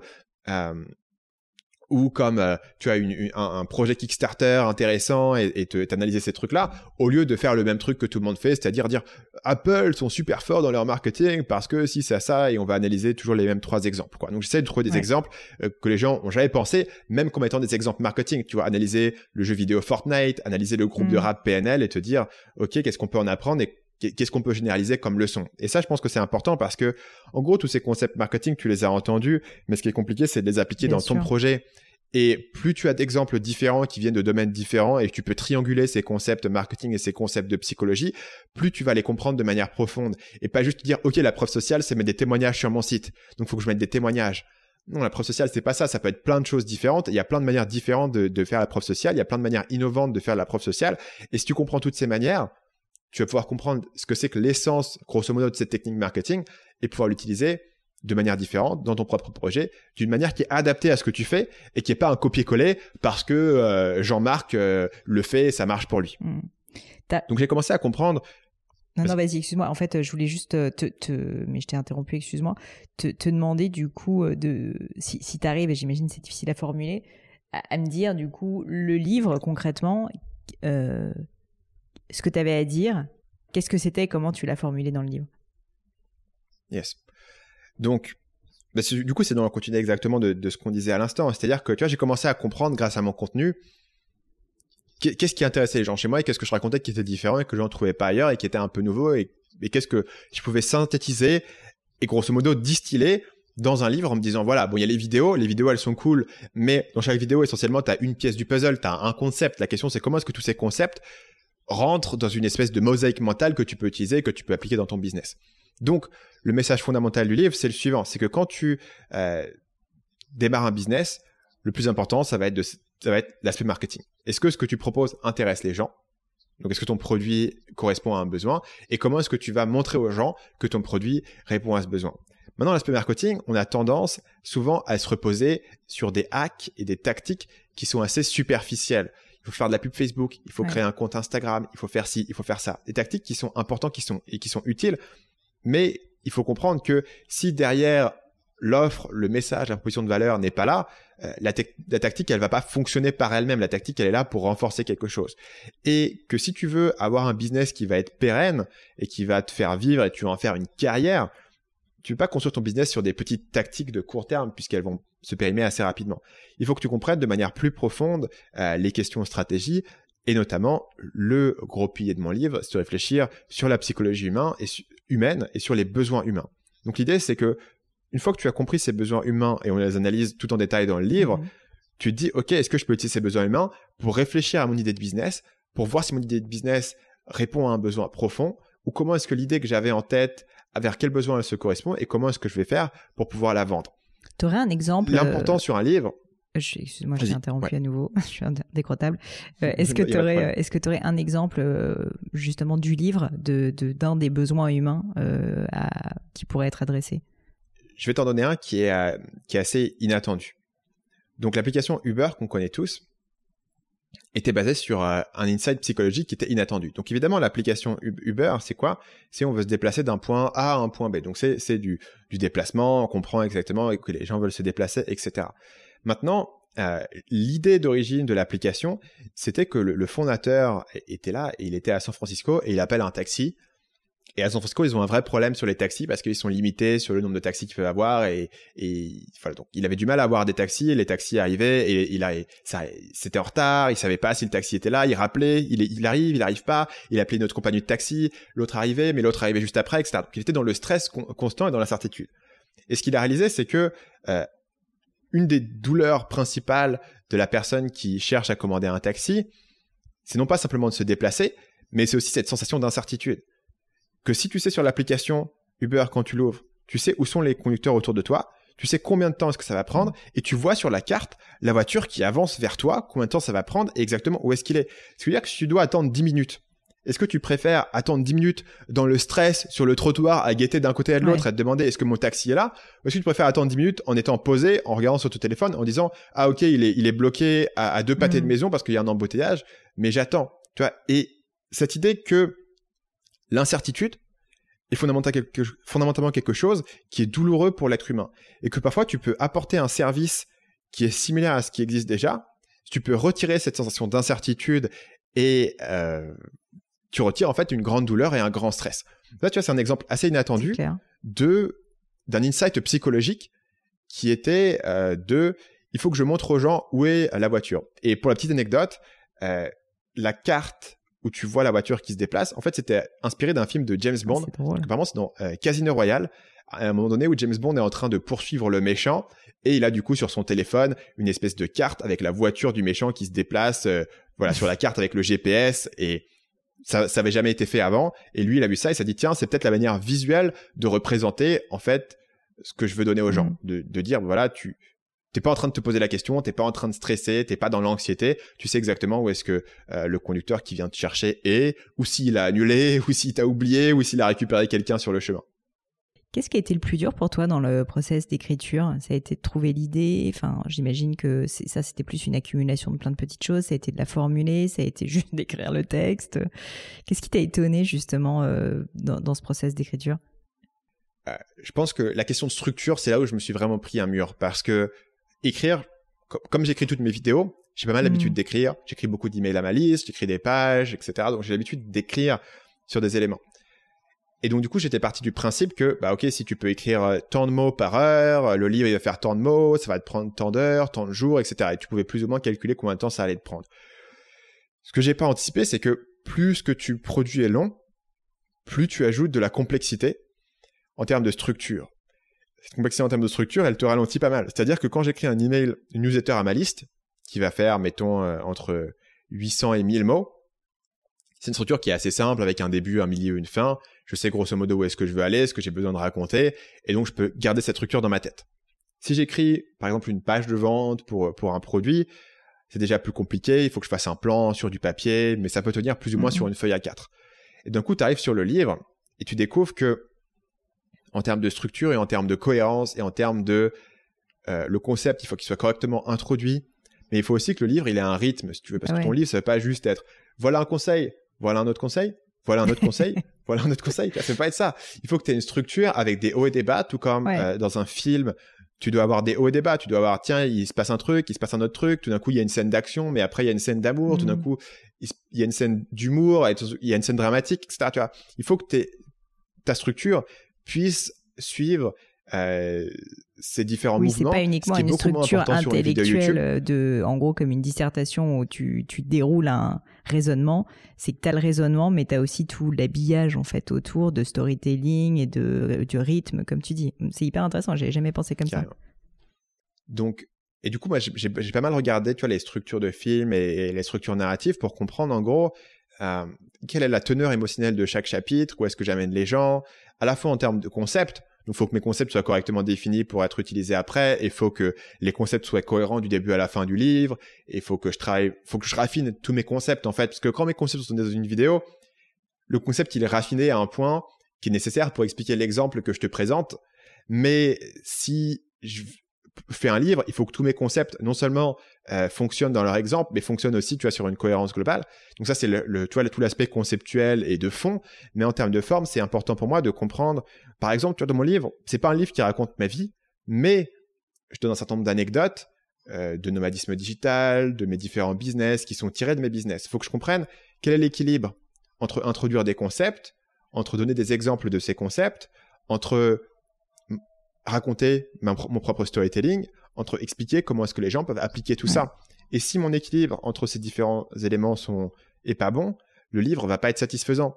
Il va soit être trop euh, dans le storytelling et pas assez dans le concept, soit être trop dans le concept et donner beaucoup trop d'infos, soit pas donner assez d'exemples, donner trop d'exemples et, et, et maintenir cette cohérence globale sur l'ensemble de l'ouvrage, c'est beaucoup plus difficile que sur une vidéo. Ou une vidéo, plus ou moins, tu peux la garder dans ta tête. Et même sur une vidéo de 25 minutes, je comprends les, je comprends la progression et il n'y a pas trop de détours et généralement il n'y a qu'un seul exemple et un grand concept. Donc je suis assez bien capable Mmh. de le faire. Sur le livre, c'était un, sûr. un, un vrai challenge et du coup ça a beaucoup ralenti dans, dans le processus d'écriture parce que je me retrouvais toujours à retravailler sur cette structure, à me dire, ok, là je sens que il me manque un bon exemple, il faut que je trouve un bon exemple et du coup bah faut que je passe ma demi-journée à vraiment aller chercher un exemple. Tu vois, l'exemple du beurre que je tenais tout à l'heure d'ailleurs, une des raisons pour laquelle il me vient en tête euh, assez rapidement, c'est parce que c'est un exemple que j'ai rajouté sur le tard parce que j'ai réalisé qu'il y avait un chapitre, ou plutôt j'ai eu le feedback de mes lecteurs qu'il y avait un chapitre euh, bah, qui manquait un petit peu de- de- d'exemples dans des Mhm. domaines totalement différents.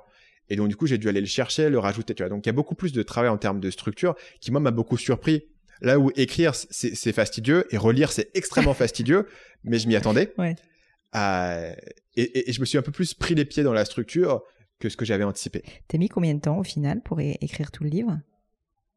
Donc, entre le moment où j'ai commencé à, à écrire et le moment où j'ai terminé, ça a pris euh, environ 11 mois. Mais il y a 6 mois là-dedans que j'ai passé vraiment à écrire. Euh, parce qu'il y avait des moments où je, où je bossais sur d'autres projets, etc. Mais je dirais que 6 mois de, de focus à plein temps dessus.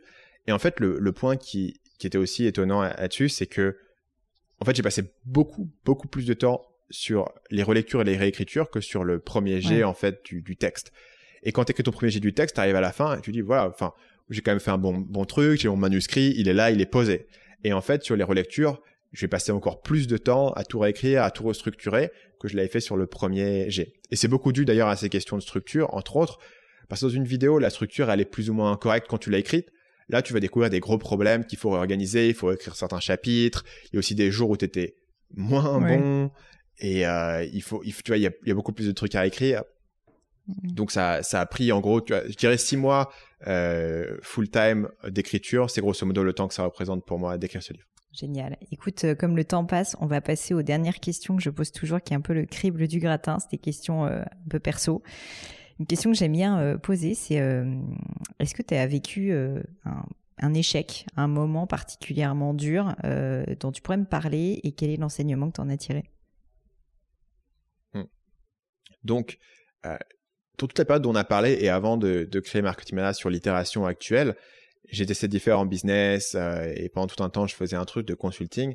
Et en gros, ma grande idée que j'avais au départ de Marketing Mania, donc une des raisons pour laquelle j'ai créé Marketing Mania, c'est que je voulais faire un, un modèle euh, d'agence sur une compétence bien précise qui était la pub Facebook. Je voulais faire une agence sur la pub Facebook, je voulais recruter des gens. C'était une époque où j'ai énormément consommé le contenu de Guy Vaynerchuk, euh, qui est bien sûr un Américain qui est bien connu pour avoir une agence, pour avoir des grandes équipes. Il a cette théorie que, en gros, monter une agence, ça lui permet derrière de monter cette équipe qui va pouvoir être déployée sur des projets, qui lui donne une force de frappe. Et j'étais, j'étais tombé totalement amoureux de cette idée. Et je connaissais aussi beaucoup de gens qui avaient des agences sur un modèle qu'ils ils appellent le, le service productisé. Et je me suis dit, tiens, en gros, un service productisé, c'est un service bien précis que tu fais. Au lieu de faire une agence qui fait tout, tu te dire, moi, je fais que de la pub Facebook, j'ai des procédures dont je vais pouvoir recruter, je vais pouvoir scaler rapidement cette agence. Ce qui reste une bonne idée. D'ailleurs, il y a plein de gens Mhm. qui ont fait cette idée de- d'agence depuis Facebook et qui ont eu du bon succès avec.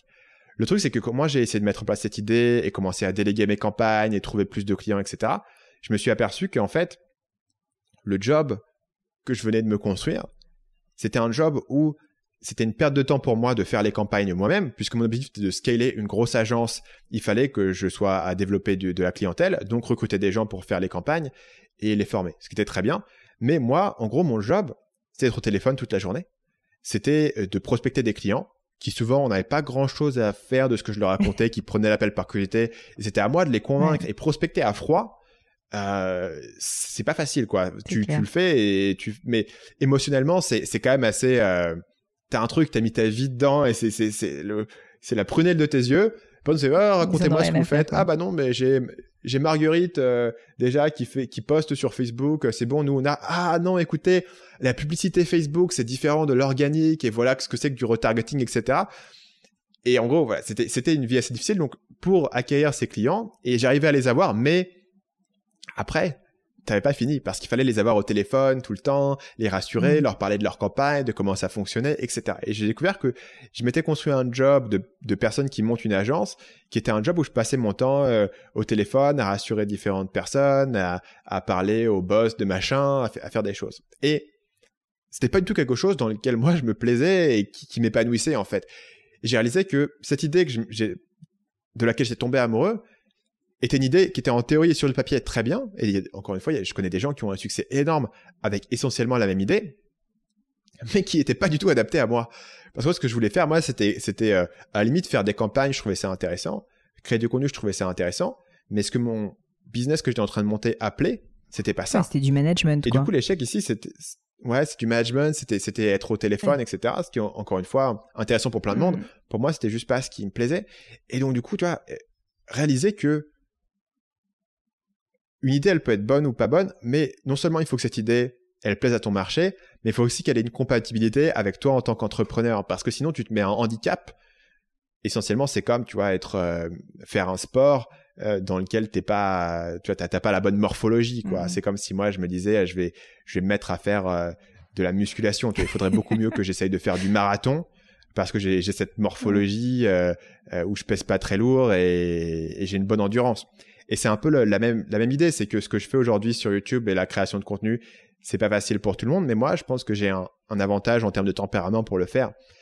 Et du coup, je m'étais lancé dans un projet qui était totalement opposé en termes de tempérament, mais je m'étais suffisamment avancé dedans pour que j'ai en fait dû mettre des freins énormes à ce truc, essentiellement euh, abandonner mon idée, repartir sur euh, juste prendre quelques clients en tant que consultant et pouvoir être beaucoup plus sélectif sur mes clients, euh, et essayer, grosso modo, pendant, pendant plusieurs mois, de ruminer un petit peu euh, l'échec de mon agence, de partir sur un truc de consultant qui n'était pas exactement ce que je voulais faire, mais qui au moins me permettait de payer mes factures, en me disant, OK, c'est quoi mon, mon prochain, ma prochaine étape?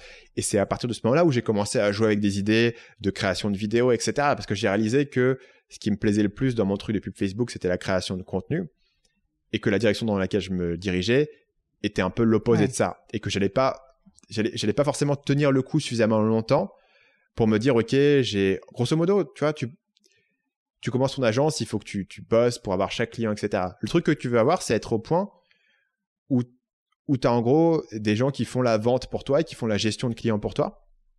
Et en gros, tu peux redevenir patron de ton agence et avoir des personnes qui font ça. Mais entre les deux, tu as un gap énorme. tu as un gap énorme où tu vas pendant des années, des années, des années, euh, enfin peut-être j'exagère, mais pendant au moins, disons, deux ans, si tout marche bien, tout va bien, pendant deux ans, tu vas être au téléphone tout le temps, tu vas souffrir, tu vas aller choper tes clients un par un. Encore une fois, ce qui est bien pour certaines personnes, pour moi, ça ne fonctionnait pas et j'étais pas prêt à faire ce sacrifice et je pensais pas que j'allais être bon et je pensais pas honnêtement que j'allais tenir le coup. Je pensais que je me dirigeais vers un vers une situation de, burn-out et donc du coup, bah, j'ai abandonné cette idée. Je me suis replié en gros sur des arrières un peu plus safe qui étaient de dire bah, je vais faire un petit peu consultant artisanal, je vais prendre cinq clients, je vais faire mon truc et en, en même temps je vais ruminer ce que je vais faire ensuite. Hyper intéressant.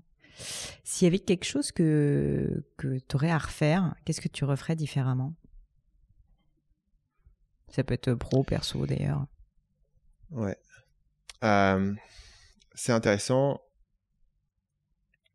Je dirais que s'il y avait un truc que j'avais à refaire, euh, quand j'ai commencé Marketing Mania, euh, j'avais beaucoup de d'appréhension sur le business model en fait sur lequel j'ai terminé, c'est-à-dire vendre des formations, mm. euh, parce que je voulais pas vendre des formations en ligne, parce que je trouvais que c'était un marché où il y avait trop de vendeurs de rêves, d'arnaques, etc. Tu vois.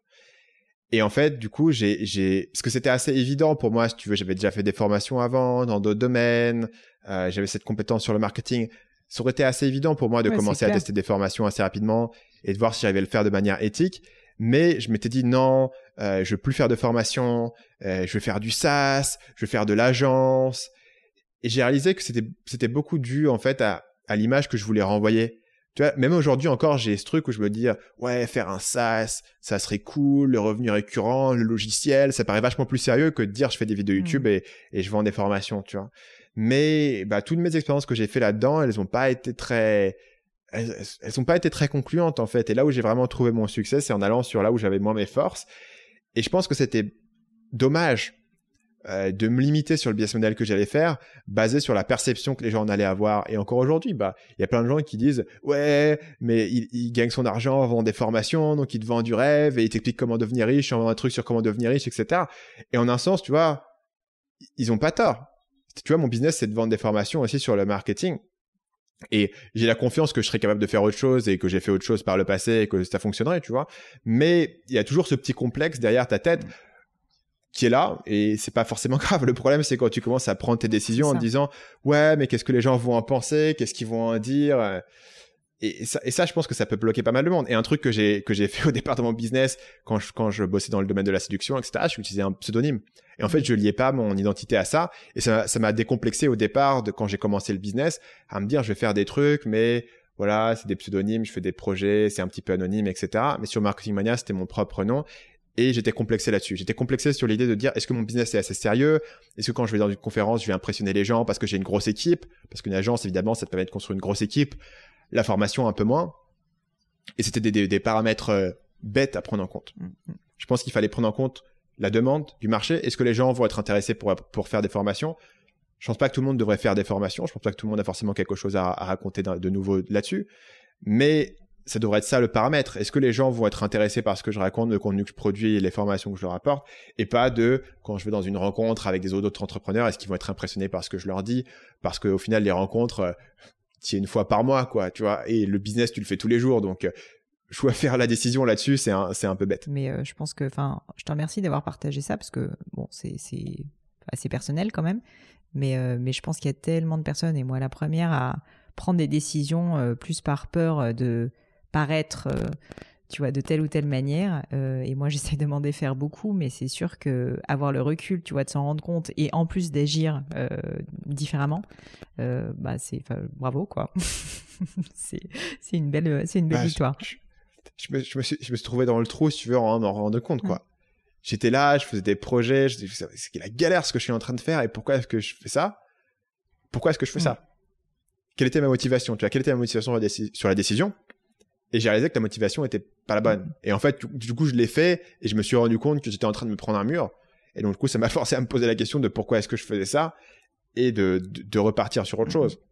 Après, tu n'es jamais immunisé. Je pense que c'est toujours dans un coin de ta tête, mais euh, moi, tu sais pourquoi cette capacité aussi à, ouais, c'est exactement à avoir cette introspection. Je pense que c'est pas trop mal. Au moins de savoir, ok, ici, euh, quels sont mes paramètres de décision et pourquoi est-ce que je prends cette décision. Euh, c'est plutôt pas mal de développer un cran de recul là-dessus. Dernière question, Stan, c'est le ou les livres que tu recommandes le plus autour de toi ou juste qui t'ont le plus marqué, inspiré et pourquoi? Hmm. euh, Donc le premier il faut absolument que je cite, c'est dans, mon contrat, euh, c'est Influence et manipulation de Robert Cialdini. C'est le livre que j'ai le plus recommandé grâce à la série de podcasts euh, que j'ai faite et, sur YouTube et j'en vends plein sur Amazon. Donc je vois que voilà, c'est le livre que je suis un peu obligé de recommander parce que c'est, c'est aussi un livre qui est très synthétique en fait de, de ce qu'on va essayer d'apporter. Donc le livre est intéressant parce que c'est un, gars qui est un chercheur en psychologie qui va étudier les techniques de vente qui fonctionnent en, se formant auprès de différents vendeurs, mais il le fait dans les années 80. Ce qui fait que c'est un livre qui te parle des fondamentaux de la psychologie humaine et qui n'a pas le biais moderne du web. Et je pense que c'est intéressant pour les gens de comprendre que tous ces facteurs de psychologie, ils n'ont pas changé tant que ça. Et les facteurs qui fonctionnaient euh, en 1980, c'est les mêmes facteurs qui fonctionnaient en 1920 sur un, auteur comme Claude Hopkins, par exemple, qui écrit un livre qui s'appelle Scientific Advertising, c'est des, facteurs qu'en fait, si tu lis aujourd'hui euh, les philosophes euh, stoïciens, euh, Sénèque, tu retrouves en fait les mêmes, les mêmes pulsions d'ambition, de jalousie, d'anxiété, de peur, etc., qui sont toujours les mêmes. Et je pense que ce livre-là est intéressant pour, pour comprendre quels sont les piliers fondamentaux de, de la psychologie humaine. Donc ça, c'est le premier. il y en a un deuxième qui est assez différent, mais que j'aime beaucoup recommander parce que moins de gens l'ont lu. C'est Save the Cat de Blake Snyder qui a été traduit en français euh, avec un titre qui est, très différent, mais le gars s'appelle Blake Snyder, S-N-Y-D-E-R, et c'est un livre sur l'écriture de scénarios écrit à destination des gens qui veulent être scénaristes. Et encore une fois, je pense que c'est extrêmement intéressant parce que influence et manipulation te donne l'idée temporelle. Les choses n'ont pas tant changé que ça et des éléments fondamentaux de psychologie humaine. Save the Cat te donne l'idée de domaine. Si aujourd'hui tu veux créer du marketing qui est intéressant dans certains domaines, la meilleure solution est rarement de dire OK, qu'est-ce que font mes concurrents, je vais faire la même mmh. chose. Parce que comme ils le font déjà, tu ne veux pas capter l'attention avec un truc qui est similaire. Au contraire, aller voir des domaines qui sont adjacents, c'est vraiment intéressant. Et comprendre comment un scénariste hollywoodien réfléchit à la structure de son histoire et à la structure de son storytelling, c'est extrêmement utile, je pense, pour un marketeur et ça te force à penser de manière différente. Et puis, comme on regarde tous des films, tu vas naturellement pouvoir voir plein d'exemples et pouvoir comprendre comment ça s'applique. Et ça te force à réfléchir tout ce que je consomme dans ma vie quotidienne qui est pas directement dans mon domaine, est-ce que je peux en apprendre des trucs? Est-ce que je peux analyser des choses euh, qui sont intéressantes? Et bien sûr, le storytelling, comme c'est tellement puissant en termes de marketing, on se retrouve tous à faire du storytelling. Alors, est-ce que tu vas faire une structure en trois actes de scénario hollywoodien exactement comme il te le propose Non, mais c'est aussi la pratique de dire, OK, voilà, j'ai un concept, j'ai pas besoin qu'on me prémâche le travail et qu'on me dise, voilà comment faire un webinaire en trois étapes. Une fois que tu as compris comment fonctionne le scénario hollywoodien, tu te dis, OK, est-ce que quand je fais une vidéo YouTube, euh, je peux appliquer ce concept, par exemple, des trois actes, ce concept de la polarité émotionnelle dans les scènes, euh, ce concept de comment est-ce que tu introduis un héros et un antagoniste dans un contexte totalement différent pour une vidéo YouTube ou pour une page de vente. Hyper intéressant. Écoute, merci pour tout. C'était hyper, hyper riche comme interview. Euh, Stan, où est-ce qu'on peut te trouver si on te cherche sur le web? On va sur la chaîne de Marketing Mania d'abord. Qu'est-ce qu'on fait d'autre? Euh, donc la chaîne Marketing Mania, j'ai aussi un podcast qui est disponible partout où les gens trouvent des podcasts, s'appelle Marketing Mania. Mon site, c'est marketingmania.fr. Le livre s'appelle euh, Votre empire dans un sac à dos. Et si les gens veulent plus d'infos là-dessus, ils peuvent aller sur marketingmania.fr slash empire. Écoute, hyper clair. En tout cas, je mettrai tout ça dans les notes euh, du, podcast, bien sûr, pour qu'on puisse le retrouver. Je te souhaite euh, évidemment tous les succès et puis tout le succès possible à ce livre que j'ai pas encore lu, mais que j'ai hâte de découvrir. Du coup, maintenant que tu m'en as parlé, merci pour ton temps en tout cas, Stan. Et puis, euh, je te dis à très bientôt. Merci pour ton invitation, Pauline. C'était super cool. À bientôt, Stan. Ciao. Et voilà, fini pour aujourd'hui. J'espère que l'épisode vous a plu. Merci d'avoir passé tout ce temps avec moi. Et quelques petites choses avant de vous quitter. D'abord, si vous cherchez les notes de l'épisode avec toutes les références, bah, c'est simple, allez directement sur le blog du podcast. Donc c'est www.le-du6gratin.fr. Vous trouverez normalement toutes les infos dessus. Aussi, si vous souhaitez me contacter pour me poser d'autres questions, que je mettrai d'ailleurs peut-être un jour sur le podcast, ou me proposer de nouveaux invités, ou juste me faire un feedback, me proposer un livre, peu importe à la rigueur, et bien surtout n'hésitez pas à le faire. J'aime bien répondre j'essaye d'être assez active sur les réseaux sociaux et en particulier sur LinkedIn et sur Instagram qui sont mes deux réseaux sociaux de prédilection. Donc sous le pseudo Pauline Legno, tout attaché, c'est très simple. Dernière chose, un truc qui compte énormément pour moi et je sais que c'est pénible à faire mais vraiment ça compte, c'est si vous me laissez une note 5 étoiles ou que vous parlez du podcast autour de vous ou que vous mettez un avis.